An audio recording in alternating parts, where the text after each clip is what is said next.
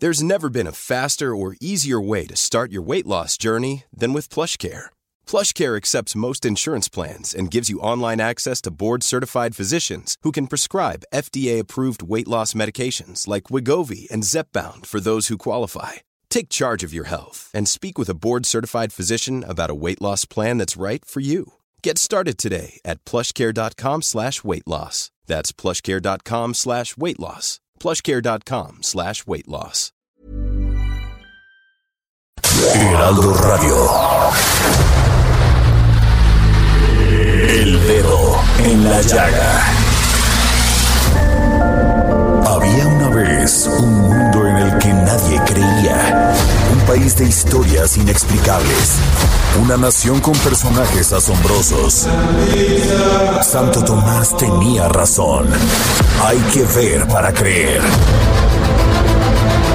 El México increíble, las verdades que duelen, la voz de los que callan, el dedo en la llaga. Infórmate, diviértete, enójate y vuelve a empezar. El Heraldo Radio presenta El Dedo en la Llaga con Adriana Delgado.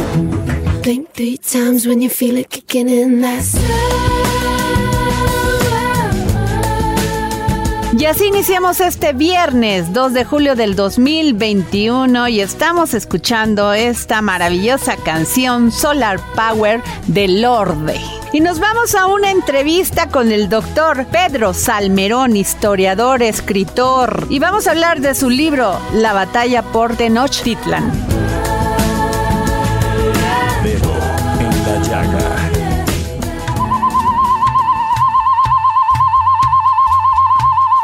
Nació en Coaxacualcos, Veracruz. Creció en Celaya, Guanajuato. Dos estados muy representativos en lo que ha sido la independencia y también la revolución. Es licenciado, maestro y doctor en historia por la Universidad Nacional Autónoma de México. Obtuvo los tres grados con mención. Tiene estudios de postdoctorado en la Escuela Nacional de Antropología Historia. Ha sido y es profesora en la Universidad Autónoma de Tamaulipas y Autónoma de Buenos Aires, así como el Instituto Tecnológico Autónomo de México. Autor de varios libros. Sí, ¿quién no conoce a Pedro Agustín Salmerón? Muy buenas tardes, doctor. Hola, buenas tardes. Doctor, pues muchas gracias, le agradecemos que nos haya tomado la llamada para el dedo en la llaga. Bueno, aquí estamos a la orden. Doctor, pues salió su reciente libro, La batalla por Tenochtitlan, y usted hace un recuento de lo que fue esta batalla, pero no como se ha, ha planteado toda la vida en México. ¿Qué nos puede decir de eso? Lo que hice yo, eh, Adriana, fue retomar a muchos de los más, este, de, de los mayores historiadores, filólogos, arqueólogos, filósofos de los últimos 40 años, muchos de los cuales son desconocidos para el amplio público porque escriben ediciones de escaso tiraje o, o- o de difícil acceso, eh, y presentar como la crítica eh, científica, la crítica detallada que han hecho de las versiones tradicionales de eso que se ha llamado durante tanto tiempo conquista, eh, muestra que eh, el cuento que, que generalmente contamos está mal contado,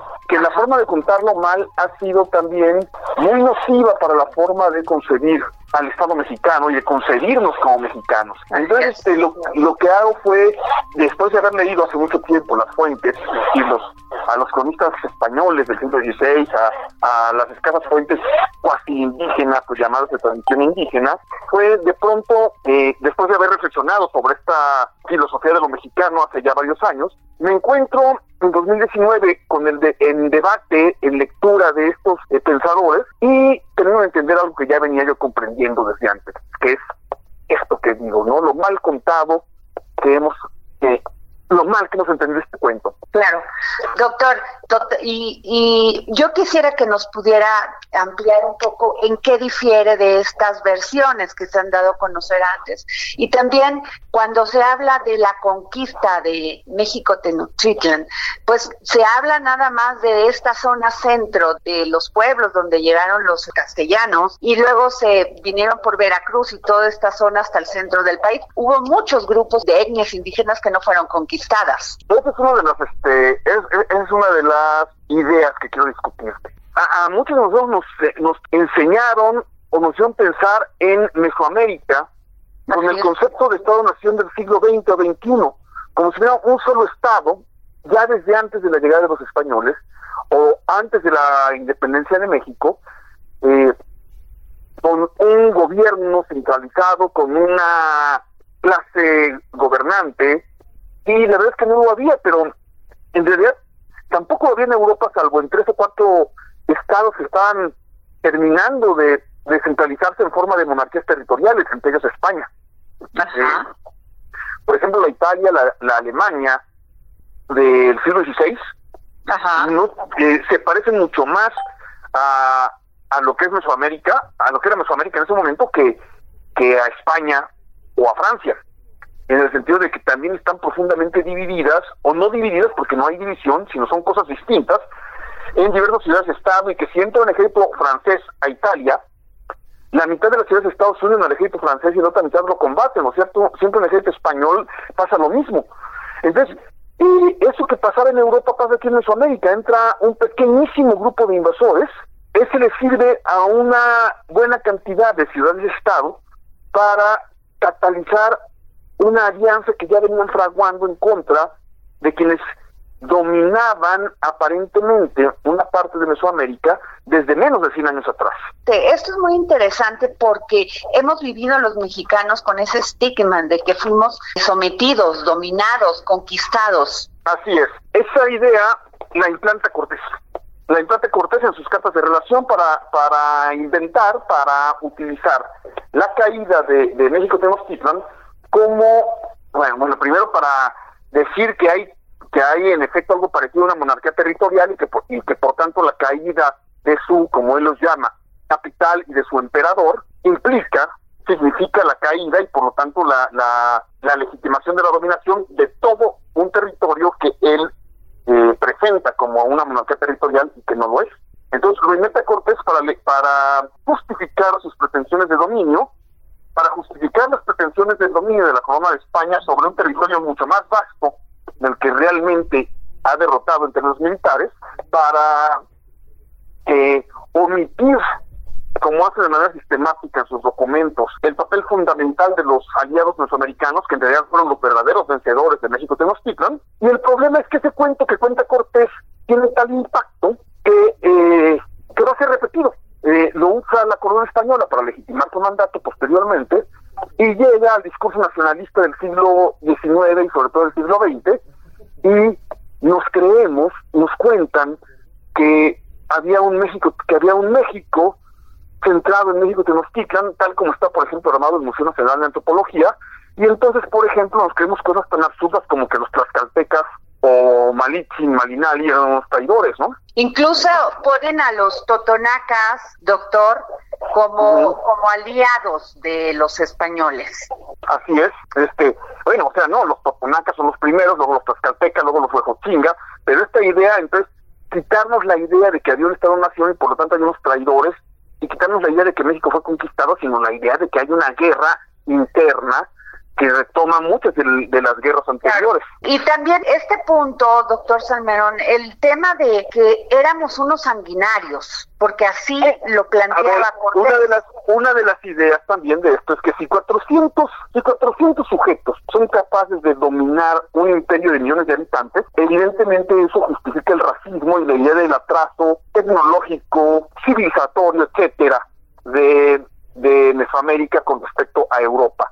Eh, eso solo sería posible si, hubiera ocurrido eso, que 400 sujetos dominan a un imperio, cuando ni había imperio, ni fueron los 400 los que definieron, y, y como demuestro también, o como pruebo con eh, las armas españolas, los caballos, la forma de pensar, no son los significativos, son mucho menos importantes de, los que, de lo que creemos. Nuestra propuesta es que ni más ni menos civilizados, sí, a lo mejor no se conocía aquí el hierro, y apenas empezaba el uso bélico de otros metales, pero la tecnología hidráulica, la ingeniería hidráulica del Valle de México es la más avanzada del mundo. A lo mejor aquí no este no se pintaba con perspectiva o no había lenguaje alfabético, pero el conocimiento se transmite pictográficamente y como se ha demostrado muchas veces, pues los conocimientos astronómicos son superiores a los de otros lugares, ¿no? En algunas cosas, en algunas mejor, eh, en algunas cosas es mayor, en otras es menor.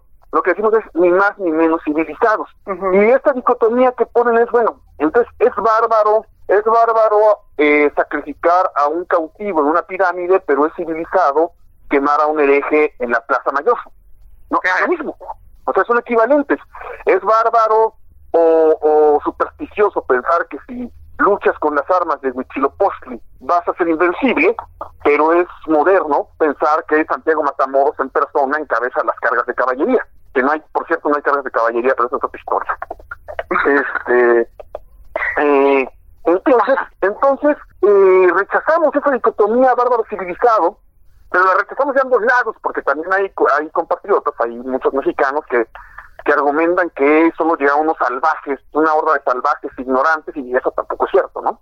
O sea, ninguna de las dos cosas son ciertas. Por eso nuestro lema, como un colectivo de historiadores también, es ni más ni menos civilizados. Usted ha dicho, doctor Selmerón, que es brutal y atroz el discurso del nacionalismo centralizador y sobre todo de la ideología priista que retomó con singular fuerza Octavio Paz. No lo retomó, es, es de los creadores. él no lo crea, yo no pienso que lo, que, lo hayan construido al servicio del PRI, sino más bien que coincide con el pensamiento dominante y que es el PRI el que lo usa para, para tratar de unificar el país, pero también para justificar la, la dominación política eh, autoritaria, porque no se justifica, se dice que somos un pueblo, dice Octavio Paz, somos los mexicanos hijos de la chingada, descendientes todos de nuestra madre mexica violada por nuestro padre español, eh, cuando no solo es una simplificación absurda y una construcción ideológica, sino que no se construye, no se constituye con la realidad, ¿no? Los los mexicas son una minoría dentro de los nahuas, los nahuas son una minoría dentro de las otras naciones mesoamericanas, eh, y además lo, lo, inventan para decir que somos sometidos o juzgados que no somos una cosa ni otra, que somos como niños y, que por lo tanto debemos ser dominados por alguien que sepa gobernar, que sepa juzgar. Sí, el gran patriarca blanco, ¿no? Doctor, y también usted dice que no hubo dominación política en México, Tenochtitlan, sobre ningún territorio. Una especie de control económico, tributario, en algunos espacios de lo que hoy es el centro y el centro. Pues, bueno, eso lo, han, eso lo han mostrado, o sea, la forma de dominación eh, del posclásico mesoamericano no era como como la intentaron los españoles posteriormente, que fue la imposición, eh, que fue parcial, epidérmica, es decir, superficial, eh, pero que se intentó en serio de imponerle a los eh, vencidos una religión, una lengua y una forma política. Claro. Eh, eh, esa forma europea de dominación no es la no es la mesoamericana, la mesoamericana consiste principalmente en la extracción de tributos.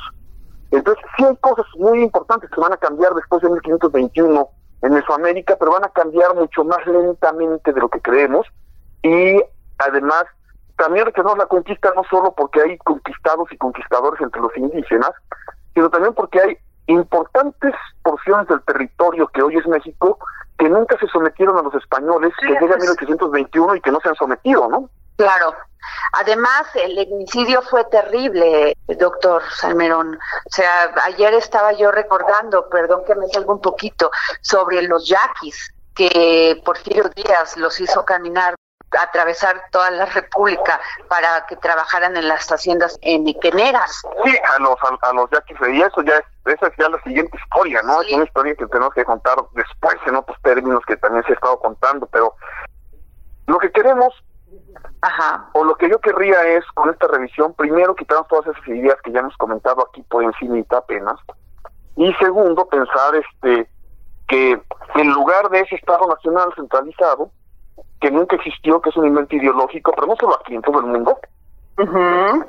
eh, pensemos en lo que se está haciendo ya en algunos en algunos estados, por ejemplo, España misma, que en, la que durante 40 años, los 40 años de la dictadura de Francisco Franco fueron perseguidas las lenguas como el catalán y el euskera, ahora ya tiene cuatro idiomas oficiales y se reconoce como un estado plurilingüístico y plurinacional. Eh, o como Bolivia, que ya se llama eh, Estado Plurinacional de Bolivia, y que también tiene tres lenguas oficiales, el quechua y el aymara, además del español. Entonces, eh, reconocer esto es avanzar hacia el reconocimiento de nuestra pluralidad, que la pluralidad no solo viene de las naciones mesoamericanas, de la diversidad de lo español, porque también llegaron a México hablantes de catalán y de euskera, aunque luego se perdieron esas lenguas, eh, sino también de un montón más de migrantes corrientes, por ejemplo, apenas se reconoce en el censo eh, la raíz africana de nuestro país.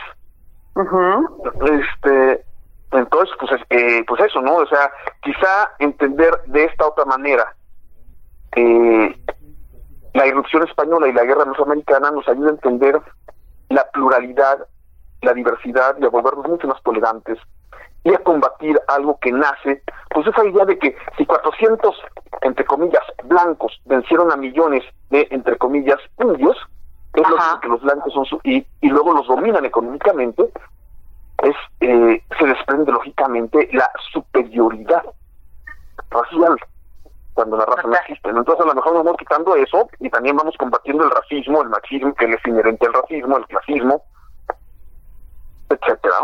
Doctor, ¿orígenes destino? No, y mucho menos cuando lo comprendemos. A lo mejor, si no lo entendemos y si actuamos siguiendo sin movernos nuestro origen, sí. Pero si lo comprendemos y por lo tanto lo podemos desmontar y reconstruirlo, no. O sea, pues entonces, el, el, sentido del, estudio de la historia es justamente, justamente, eh, al comprender, poder desmontar lo que no nos permite avanzar. Así es. Pues muchas gracias, doctor Pedro Salmerón.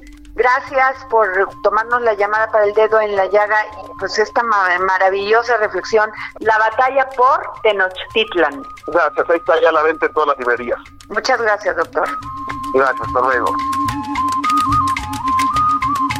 Origen es destino, siempre lo digo, por eso hay que conocer la historia para no repetir los mismos errores. Vayamos con el historiador Ignacio Anaya y sus cápsulas del pasado. Cápsulas del pasado con el historiador Ignacio Anaya. Hola Adriana, hola amigos del dedo en la llaga, soy Ignacio Anaya y bienvenidos a esta cápsula del tiempo. En este episodio les quiero contar sobre un personaje de la historia del país que en el 2014 fue nombrado por el presidente de ese entonces, Barack Obama, ciudadano honorario de los Estados Unidos, a 228 años después de su fallecimiento. Se trata del virrey de la Nueva España, Bernardo de Galvez. Y bueno, se preguntarán, ¿qué hizo este gobernante para alcanzar tan distinguido reconocimiento? Para eso tenemos que adentrarnos a la Guerra de Independencia de los Estados Unidos, que siempre se celebra el 4 de julio, y mirar la conexión entre dicho acontecimiento y España. Primero hay que comenzar con quién fue el protagonista de esta historia. Bernardo de Galvez nació en la actual provincia de Málaga, España, en el año de 1746. Desde joven comenzó una trayectoria militar ingresando al ejército durante la Guerra de los Siete Años. Después llegó a la Nueva España, donde combatió contra las incursiones apaches y comanches en el norte del territorio, con tal eficacia que sus victorias le otorgaron prestigio militar. Regresó a España y en 1777 fue nombrado gobernador interino de Luisiana. Ahí se casó con Felicitas de Saint-Maxen, una criolla de Nueva Orleans con quien tuvo dos hijas y un hijo. Al mismo tiempo, las trece colonias se encontraban ya en su lucha independentista. Aunque España todavía no le había declarado la guerra a Inglaterra, Calves apoyó a los estadounidenses, suministrando a sus fuerzas con armas, munición y provisiones. Esto porque España beneficiaba que Inglaterra perdiera su influencia en la zona. De hecho, las órdenes de apoyar a los estadounidenses venían del propio rey, Carlos III. Al principio, esta fue llevada de manera secreta, ya que oficialmente España era neutral en el conflicto, pero en 1779 le declaró de manera oficial la guerra a Inglaterra. Tras la declaratoria, Galvez recibió órdenes del rey para combatir a los ingleses. Armó un ejército con nativos americanos, afrodescendientes libres y criollos y junto con las fuerzas españolas comenzó a atacar los establecimientos ingleses en el valle de Mississippi, hasta que finalmente dirigió el asedio de Pensacola, al dirigir su barco a la bahía, ante los reproches por parte de los demás oficiales a entrar a la bahía. Su acción provocó que los demás barcos siguieran detrás de él, y con ello Pensacola, el último establecimiento inglés en Florida, cayó ante los españoles en mayo de 1781. El 3 de septiembre de 1783 fueron firmados los tratados de París que pusieron fin a la guerra de independencia. El rey Carlos III condecoró a Galvez y le autorizó el uso de la frase yo solo en su escudo de armas, en honor a su entrada a la bahía de Pensacola al mando de un solo barco. En 1785 fue nombrado virrey de la Nueva España cargo que ocupó un año ya que murió de disentería mediana el 30 de noviembre de 1786 a la edad de 40 años. Sus restos se encuentran en la iglesia en San Fernando en la Ciudad de México, donde descansan actualmente. Así fue como terminó la historia de este personaje, que permite ver más allá de lo que eran los virreyes y aprender sobre su vida, y además quien tuvo una conexión importante tanto con México como con Estados Unidos. Muchas gracias y hasta la próxima. Y desde Argentina, el filósofo, escritor y pedagogo Hernán Melana, como siempre, nos sorprenderá con un tema que nos hará reflexionar. Escuchemos. Filosofía, psicología, historias con Hernán Melana. Hola Adriana, hola oyentes y equipo del dedo en la llaga. Es un gusto para mí volver a estar con ustedes y hoy quería que reflexionemos un poco acerca del arte. ¿Qué es el arte? ¿Por qué el ser humano hace arte? ¿De dónde viene esa fuente que inspira a todos nosotros y que nos conmueve y que nos conecta con un artista a través de su obra? Y no puedo hablar de arte sin pensar en Platón, no porque Platón haya sido un artista, sino porque este filósofo griego, allá por el siglo V antes de Cristo, nos habló de dos mundos, de un mundo ideal, de un mundo que es el prototipo de todo lo que tenemos como materia, que es tan solo una sombra, un fantasma perecedero de aquello que es inmortal e imperecedero. ¿Y qué tiene que ver esto con el arte? Pues bien, en el sentido platónico, el artista no es otro que aquel que capta una idea de aquel mundo que capta lo que es en verdad, lo que es bello, y lo puede transformar en materia. Es decir, que es alguien que puede degustar aquel mundo inmanente y que nos lo puede convidar a los demás. Y nosotros, mirando el arte, tenemos acceso a una idea, tenemos acceso a lo eterno. Schopenhauer nos va a hablar también de que el intelecto que ha sido creado por la voluntad nos puede convidar ese misterio a través de la estética y nos hará salir de un mundo sin sentido a través del artista que nos va a mostrar lo incognoscible a través de su obra. Y también Schiller, aquel pensador alemán, nos dirá que el sentido último del ser humano es un sentido de la estética y que sin estética no podemos volvernos mejores seres humanos. Esto quiere decir que el arte no solamente nos convida a mirar lo inaccesible para la mayoría de los mortales, sino que además nos hace mejores seres humanos. Entonces el artista no es otra cosa que alguien que habita dos mundos, alguien que puede unir las dos realidades, la realidad espiritual y la realidad material. Es un puente entre dos mundos. Me despido con una frase de Schopenhauer que nos habla de la arquitectura, pero la arquitectura concebida artísticamente, que dice así, la arquitectura es música congelada. Gracias Adriana, gracias equipo y oyentes del dedo en la llaga soy Hernán Melana y pueden encontrarme en diferentes plataformas sociales en filosofía, psicología, historias. Hasta la semana que viene. El dedo en la llaga.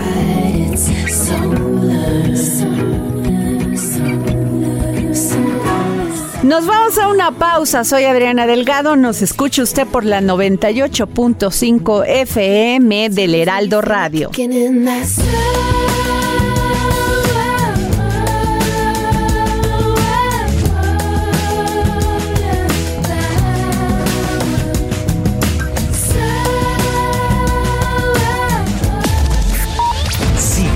Adriana Delgado en su cuenta de Twitter, arroba Adri Delgado Ruiz.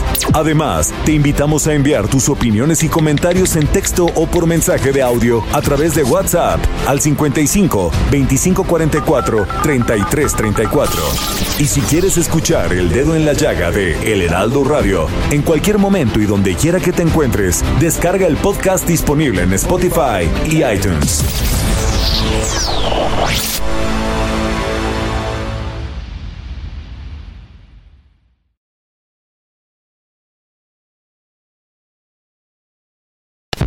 Sigue a Adriana Delgado en su cuenta de Twitter en arroba Adri Delgado Ruiz. Y envíanos tus comentarios vía WhatsApp al 55 25 44 33 34 o 55 25 02 21 04. Y regresamos y vamos a una entrevista que realizó mi compañero Jorge Sandoval a este maravilloso escritor Julio Godínez con su tema El mexicano de Buchenwald. Gracias Adriana, gracias amigos del dedo en la llaga. Pues verdaderamente es un título muy sugestivo, muy sugerente, que nos hace viajar en la imaginación, pero sobre todo cuando uno se entera que está basado en un hecho real, pues uno se empieza a hacer muchas preguntas, pero sobre todo Imagínense nada más, el mexicano de Buchenwald. Buchenwald era un campo de concentración en aquella terrible Alemania nazi, allá durante la Segunda Guerra Mundial, finales de los años 30, principios de los años 40. Y otro mexicano es el que retoma estas historias, este par de historias de dos mexicanos, y nos la trae a nuestros tiempos y nos la da a conocer. Me refiero a Julio Godínez, que es autor de esta novela El mexicano de Buchenwald. ¿Qué tal, Julio? ¿Cómo estás? Hola, Jorge. Bien, gracias. Gracias por la, por la invitación y para poder compartirles esta historia, como bien dices, eh, es una historia real, basada en hechos reales, con muchos tintes y muchas escenas de un campo de concentración que en efecto fue un campo bastante interesante, un dato pequeño. Este es el único campo de concentración que tenía un zoológico, Jorge, en sus instalaciones. Un zoológico en sus instalaciones. Pero primero, antes de llegar al zoológico en estas instalaciones de, de Buchenwald, quisiera preguntarte, ¿cómo llega la historia a tus oídos? ¿Cómo la conoces, Julio? En 2014, eh, la revista Proceso publicó un reportaje sobre mexicanos en campos de concentración. Este reportaje mencionaba los dos nombres de los personajes eh, de esta novela. Uno de esos nombres a mí me pareció con muchas inconexiones porque tenía no es que yo sea un aficionado a la historia, me soy una soy me interesa mucho por mi profesión de periodista. En ese tiempo trabajaba como corresponsal de noticias en Bruselas y a mí siempre me han interesado los datos. Entonces, cuando yo leo el, trabajo, eh, este trabajo publicado en proceso, yo me doy cuenta que tiene que tiene algunas inconexiones la historia de uno de ellos. Uno de ellos decía que había nacido en El Paso, México. La verdad me llamó mucho la atención porque, pues como sabemos, yo no tenía entendido, no tengo entendido que exista El Paso, México. Ese, ese dato me llevó a preguntarle a algunos amigos, fuentes, yo tenía algunos amigos en archivos históricos aquí en México, en, Francia y en Estados Unidos, si conocían eh, los nombres y si podemos revisar los nombres de, de uno de ellos sobre todo. Lo revisaron y el, este personaje parecía un fantasma, parecía borrado, sobre todo acá en, en, América fue los, los, contactos que yo tenía en los archivos de Francia, fueron ellos los que comenzaron a encontrar algunos datos. Como me comencé a interesar en su historia, entonces tardé cuatro años, Jorge, en la, investigación de estas, de estas dos historias y posteriormente otro otro tanto otro tiempo eh, en lo que es la, escritura de la novela. Pero así fue como como di con esta historia. Verdaderamente es una historia singular en los años que llevo de vida. Jamás lo había escuchado el tema. Y cómo fue adentrarte en la segunda guerra mundial bueno yo la verdad es que como como reportero en, sobre todo cuando estuve trabajando en Europa eh, es un tema recurrente la segunda guerra mundial por la por la importancia que tuvo. Claro. Sin embargo quedan quedan personajes, ya han quedado personajes eh, como hilos colgados de esa, de, ese, de ese, de ese tenderero, si me permites la, analogía, de, ese, esa línea que, han quedado misteriosamente en el olvido o a la espera de que sean sus historias contadas, como es el, el, caso de latinoamericanos, Jorge, en su participación en conflictos eh, a miles de kilómetros de, nuestro país. Es el caso de estos, de, estos personajes em, que, que, si bien eh, aquí el misterio de la novela, que es una de las partes para invitar a leer a, a la gente que nos escucha, em, nuestros dos personajes dijeron ser mexicanos al llegar al campo de concentración, pero Jorge, solamente uno de ellos realmente lo era, que esa es la parte de, misteriosa en esta novela que quienes nos escuchan ojalá le puedan dar una oportunidad. Por supuesto, pero ¿cuál de los dos, José Luis Salazar o Juan Rodrigo? pues me gustaría que, le, que leyeran la, novela, porque justo esa, la, la idea de la novela, yo comencé esta novela, Jorge, pensando en, en divagar un poco, de pensar yo como escritor y, la gente que me, que me iba a leer, yo pensé esta novela para hablar de la verdad y la mentira en tiempos de conflicto, porque era, era un tema, son dos conceptos que a mí me, que a mí me llamaban la atención en, en ese momento, cuando yo empecé el proyecto. Sin embargo, cuando yo me reúno con el hijo de, José Luis Salazar en Marsella, en Francia, en 2016, yo me siento con él enfrente ahí del puerto de, de Marsella y él me pregunta, ¿y usted qué hubiera ¿Qué hubiera hecho para sobrevivir? ¿Qué hubiera estado eh, dispuesto a hacer para sobrevivir? Entonces fue ahí cuando pues eh, yo giré prácticamente, giré esta, un poco esta historia a hablar una novela de valor y supervivencia. O sea, ¿qué estamos, qué estamos dispuestos a hacer los seres humanos, lo bueno y lo malo, para sobrevivir en un, en un mundo así, ¿no? ¿Hasta dónde pues, se puede llegar cuando te encuentras en esa situación, Julio? Pues yo pensé en todo, porque yo creo que el ser humano a veces es capaz de, de todo esta novela también enseña que el, que el ser humano sí puede sobrevivir por sí mismo, pero también es un asunto de eh, supervivencia en, conjunto. ¿Qué quiero decir con esto? Estos dos personajes se suman a un grupo que es la Resistencia Internacional del Campo de Buchenwald. Eso, eso existió. Este grupo este, pertenecía, estaba compuesto por gente franceses, polacos, este, españoles, y eran, eran muchachos que se organizaron de acuerdo a rangos militares. ¿Cuál era su objetivo de estos muchachos? Una particularidad también de este campo era que era un campo de trabajo, porque no era un campo, no era un campo como Auschwitz, por ejemplo, era un campo de trabajo.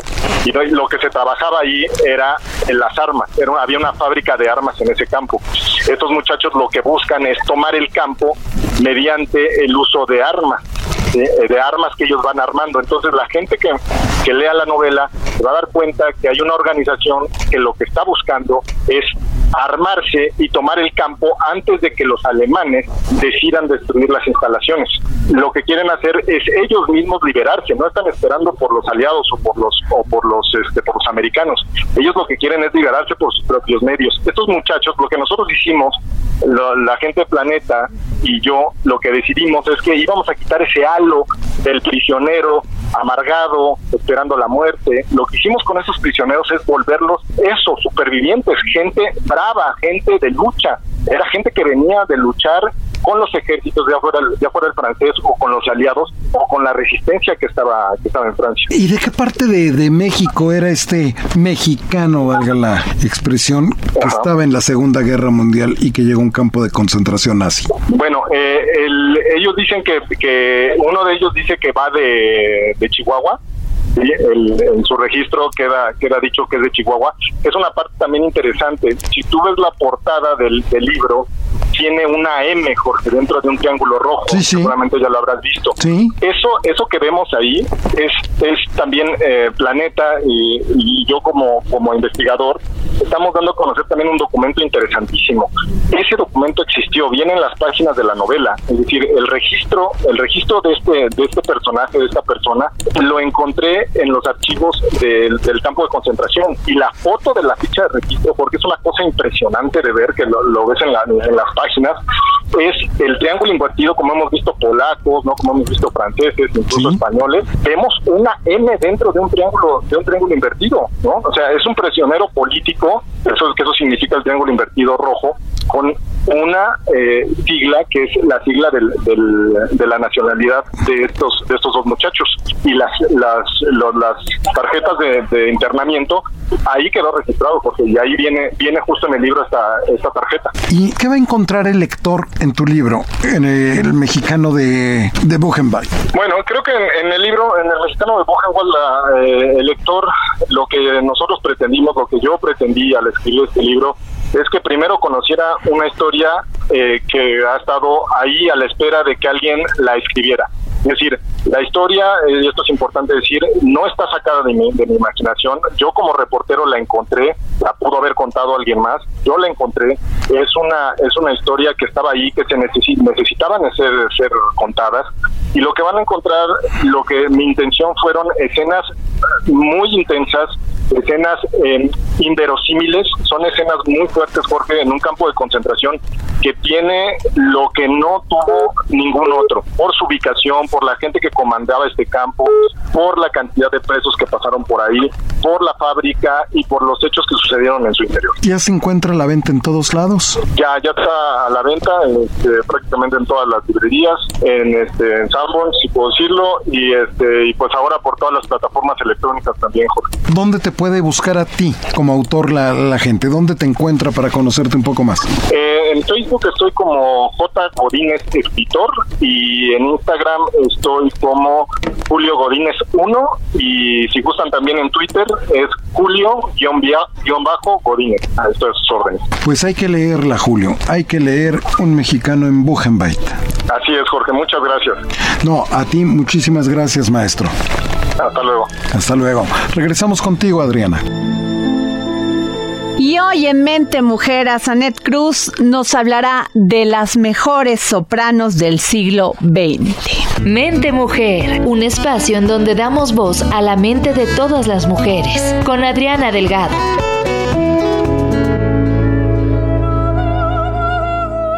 Hola Adriana, con el gusto de saludarte a ti y a todo tu auditorio. Quisiera contarte que en esta semana, bueno, ya uno de los temas más recientes del suplemento Mente Mujer se llama México Semillero de Sopranos. ¿Por qué abordar este tema? Pues te cuento. Durante el siglo XX ocurrió un fenómeno dentro de la ópera en donde florecieron al menos 30 sopranos mexicanas. Esto tiene un motivo de ser y es que justamente en 1934 inauguró el Palacio de Bellas Artes y desde ese momento se convirtió en una escala y un referente obligado para las voces internacionales, quienes en su gira por América llegaban al Teatro Colón de Argentina y pues bueno, pasaban por México al Palacio de Bellas Artes y finalizaban en la Ópera Metropolitana de Nueva York. Consecuencia de esto nos trajeron o nos trajo grandes voces internacionales como la soprano griega María Calas, quien pisó el escenario de este recinto mexicano tan emblemático y logró inspirar a una generación de cantantes que floreció dentro del escenario de aquel palacio. Entonces, este tipo de voces eh, nos, nos, llevaron a, a, una generación en donde florecieron eh, personalidades como Irma González, quien en 1977 se convirtió en la primera mexicana en cantar el rol de la flauta mágica de Mozart a una Gilda Cruz Romo, una soprano que debutó en los años 60 en, en la Metropolitan Opera House de Nueva York y pues que fue el lugar donde permaneció 14 años como estrella principal y a una María Luisa Tames, digo, mencionando tres ejemplos nada más, pero en este caso María Luisa Tames fue una solista que llevó el nombre de México en alto a diversas agrupaciones, a orquestas como la Filarmónica de Londres, la Filarmónica de París o la Sinfónica de Berlín. Entonces, imagínate el, el, el nivel vocal y pues bueno, artístico que tenían estas mujeres que contribuyeron a la época y contribuyeron y aportaron a la ópera mexicana y del mundo. Hablamos de este tema porque cuando hablamos del siglo XX se habla de un florecimiento en la pintura, un florecimiento en la danza, un florecimiento en diversas disciplinas artísticas, pero no se habla tanto de la ópera, como suele ocurrir, pues si no se habla tanto de la ópera, menos de, de las mujeres que formaron parte de la historia de esta. Entonces es un tema relevante, un tema histórico y, pues bueno, de investigación que les puede interesar mucho y además contamos con la voz de del contratenor Héctor Sosa, quien, quien quien nos ayuda a entender este fenómeno y pues que a lo largo de los años y a lo largo de su carrera ha, rendido un homenaje eh, pues al linaje operístico mexicano, pero sobre todo enfocado a las mujeres. Eso es lo que te quería contar, Adriana. Esperemos que, que nos visiten en la página del Heraldo y que pues podamos documentarnos más acerca de, de la ópera mexicana. Te envío un saludo. Mente Mujer, la voz que inspira. Nos vamos con Gonzalo Lira, experto en cine, y nos dará las propuestas para este fin de semana. Es tiempo del séptimo arte. Películas, cortometrajes, series, documentales y excelente música. Con Gonzalo Lira.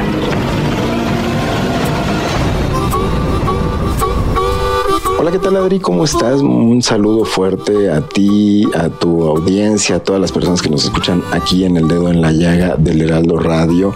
Como ya lo sabemos, llegó el viernes y con el viernes llega pues la oportunidad de lanzarnos al cine o quien no quiere salir, la oportunidad de ver cosas en casa. Y hoy les voy a hablar de una película, solamente una película en particular. Y una de estas películas es la nueva dirección y producción y, fotografiada eh, de Steven Soderbergh, este cineasta estadounidense, ganador de varios premios de la Academia. Y su nueva película No Sudden Move, eh, Ni un paso en falso, se llama en español, que formó parte del Festival de Tribeca este año, está ya en la plataforma de HBO Max. ¿Y de qué se trata? Es la historia de tres personajes, tres hombres que no se conocen, que se deben de juntar para eh, hacer un atraco. De ahí Steven Soderbergh se agarra para hablar también, una forma muy interesante en los años encuentra en una época sin internet, sin redes sociales, nos habla de cómo estamos todos conectados, de cómo eventualmente nuestras acciones tienen consecuencias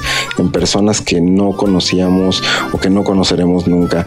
Así que respecto a esos temas, esto fue lo que me dijo el director Steven Soderbergh. me gustan mucho esas historias que te recuerdan constantemente el hecho de que al final todos estamos conectados de una u otra forma, sea directamente o indirectamente. Pero debo decir que uno de los placeres de hacer una película que ocurre en este periodo de tiempo. Hablando de la conectividad, es que no estoy filmando gente viendo pantallas. Nadie está viendo su teléfono. Y eso es un placer. Porque si le preguntas a cualquier cineasta actual, quizá el problema de qué hacer con el hecho de que todas las personas ven su teléfono todo el tiempo, así como la facilidad de obtener información, se ha convertido en un verdadero problema en términos dramáticos. Así que fue fantástico estar en una época donde la gente se comunicaba verbalmente principalmente y si era por teléfono no sabías quién te estaba llamando. Yo despido Adri, no sin recordarles que me sigan en mis redes, estoy como arroba gonis, G-O-N-Y-Z. Encuentran la película No Sudden Move en la plataforma de HBO Max y como cada viernes les invito a que mañana prendan sus televisiones a las 7.30 en ADN 40 porque hay un nuevo episodio de Guerreras de la Libertad, esta serie documental sobre las periodistas mexicanas, así que no se la pueden perder. Yo me despido, nos escuchamos por aquí la próxima semana, que tengan excelente, excelente fin de.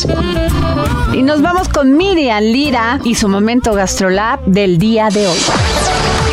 Vanguardia culinaria, tendencias gastronómicas, recomendaciones, restaurantes, entrevistas. El ingrediente secreto eres tú. Gastrolab con Miriam Lira en el dedo en la llaga. Hola, ¿qué tal? Adri, amigos del dedo en la llaga, por fin y hoy vamos a platicar de un ingrediente de temporada que gusta mucho a los cocineros y que abunda en el mes de julio y agosto debido a las lluvias. Les estoy hablando de los hongos, que son fascinantes ya que de entrada se consumen desde hace ya varios miles de años. Nada más para que se den una idea, desde hace más de 13 mil años. Y bueno, desde entonces son parte importante de nuestra dieta. Los primeros grupos étnicos europeos creían que los hongos brotaban de la tierra como una reacción a los truenos y a los relámpagos. Ellos creían que existía una estrecha relación entre las lluvias y el crecimiento de estos honguitos, mientras que para los mexicas el dios de los hongos era Nanacatzin, deidad prehispánica que los hacía brotar mágicamente por las noches. Los aztecas al reino fungi los denominaban Nanacatl, que quiere decir carne. Bueno, en México se han calculado que existen más de 100.000 especies, de los que solo se han catalogado cerca de 3.000, como la ven, y son comestibles alrededor de 200. Así que si se animan a ir a recolectar, háganlo con alguien que sepa muy bien del tema, porque los hay venenosos, comestibles y bueno, hasta mágicos. En los bosques de 28 de nuestros 32 estados de la República los pueden encontrar, así que en donde hallarlos no es para nada un problema. El estado que más produce es Guanajuato, pero si están cerca de la Ciudad de México, algunos de los más frescos los pueden encontrar al pie de la carretera de la Puerta Sultepec en el Estado de México o en la carretera viejita México-Cuernavaca. Por supuesto, también en mercados y en tianguis, así que no tienen ningún pretexto.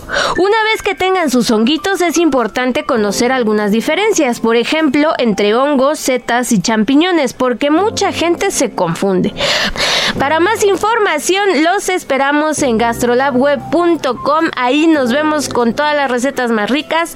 Yo soy Miriam Lira y nos escuchamos el próximo viernes aquí en El Dedo en la Llaga. Y como todos los viernes, Roberto San Germán nos hablará de lo mejor de los deportes en esta semana. Roberto San Germán y los deportes al estilo del dedo en la llaga con Adriana Delgado.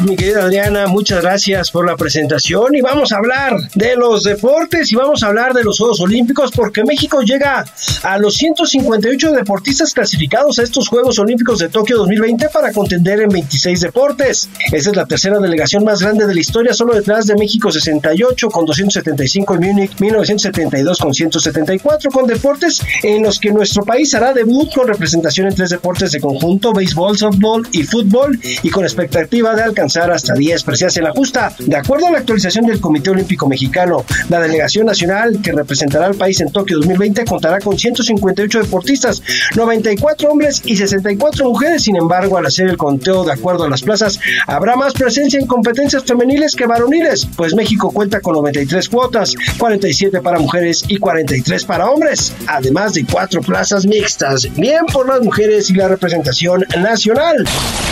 Y bueno, ahora hablemos de la novela Tata Martino, Chicharito, Funes Mori. Y es que tras la victoria de la selección mexicana olímpica por 3 a 0 ante Panamá en el partido de preparación rumbo a los Juegos Olímpicos de Tokio 2020, el técnico del Tri Mayor, Gerardo Martino, presentó la lista final de los 23 jugadores que van a participar en la Copa Oro. A través de Twitter fue la presentación de esta lista. Y bueno, el combinado nacional reveló la convocatoria de los elementos que Martino tendrá a disposición para revalidar su título como el campeón o el gigante de la zona. Y es que aunque no hay una fecha definida para el debut de México en la Copa Oro, se sabe que va a competir el grupo con Curazao y El Salvador a la espera del tercer equipo que está por definirse para saber cuáles serán las fechas de sus partidos. Y entre las principales novedades resaltó la presencia del reciente argentino naturalizado mexicano Rogelio Funes Mori como uno de los elementos principales en la delantera del tricolor. Asimismo, Martino se mantuvo en su postura y dejó fuera a Javier Chicharito Hernández, atacante de Los Ángeles Galaxy. Así que ya dio el golpe en la mesa y el que manda es el Tata. ¿Quiénes son los 23 seleccionados?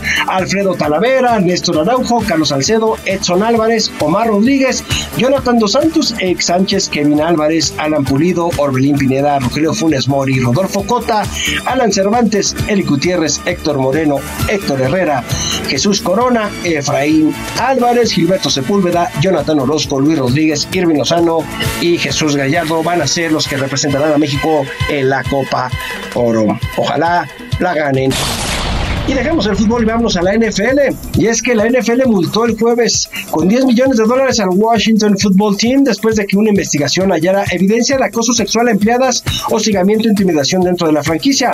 En un comunicado, el comisionado del NFL, Roger Goodell, dijo que los investigadores independientes describieron el entorno laboral en el equipo como muy poco profesional, tanto en general como en particular para las mujeres. Bien por la liga, acabando con esas prácticas que no sirven para nada. Bien también por ayudar a las mujeres. Y bueno, recuerden que este fin de semana también está el Gran Premio de Fórmula 1. A ver cómo le va al Checo Pérez. Es lo que tenemos en los deportes. Mi querida Adriana, que tengas buen fin de semana y buena tarde para todos. Yo soy Roberto San Germán.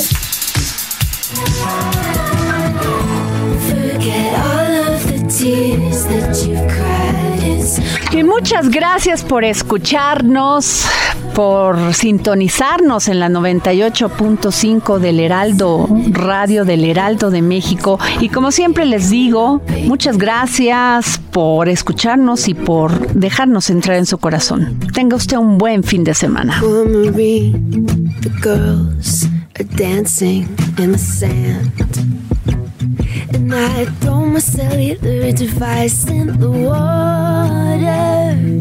Can you reach me? No, you can't. my cheeks in hot color over ripe peaches. El Heraldo Radio presentó El Dedo en la Llaga con Adriana Delgado.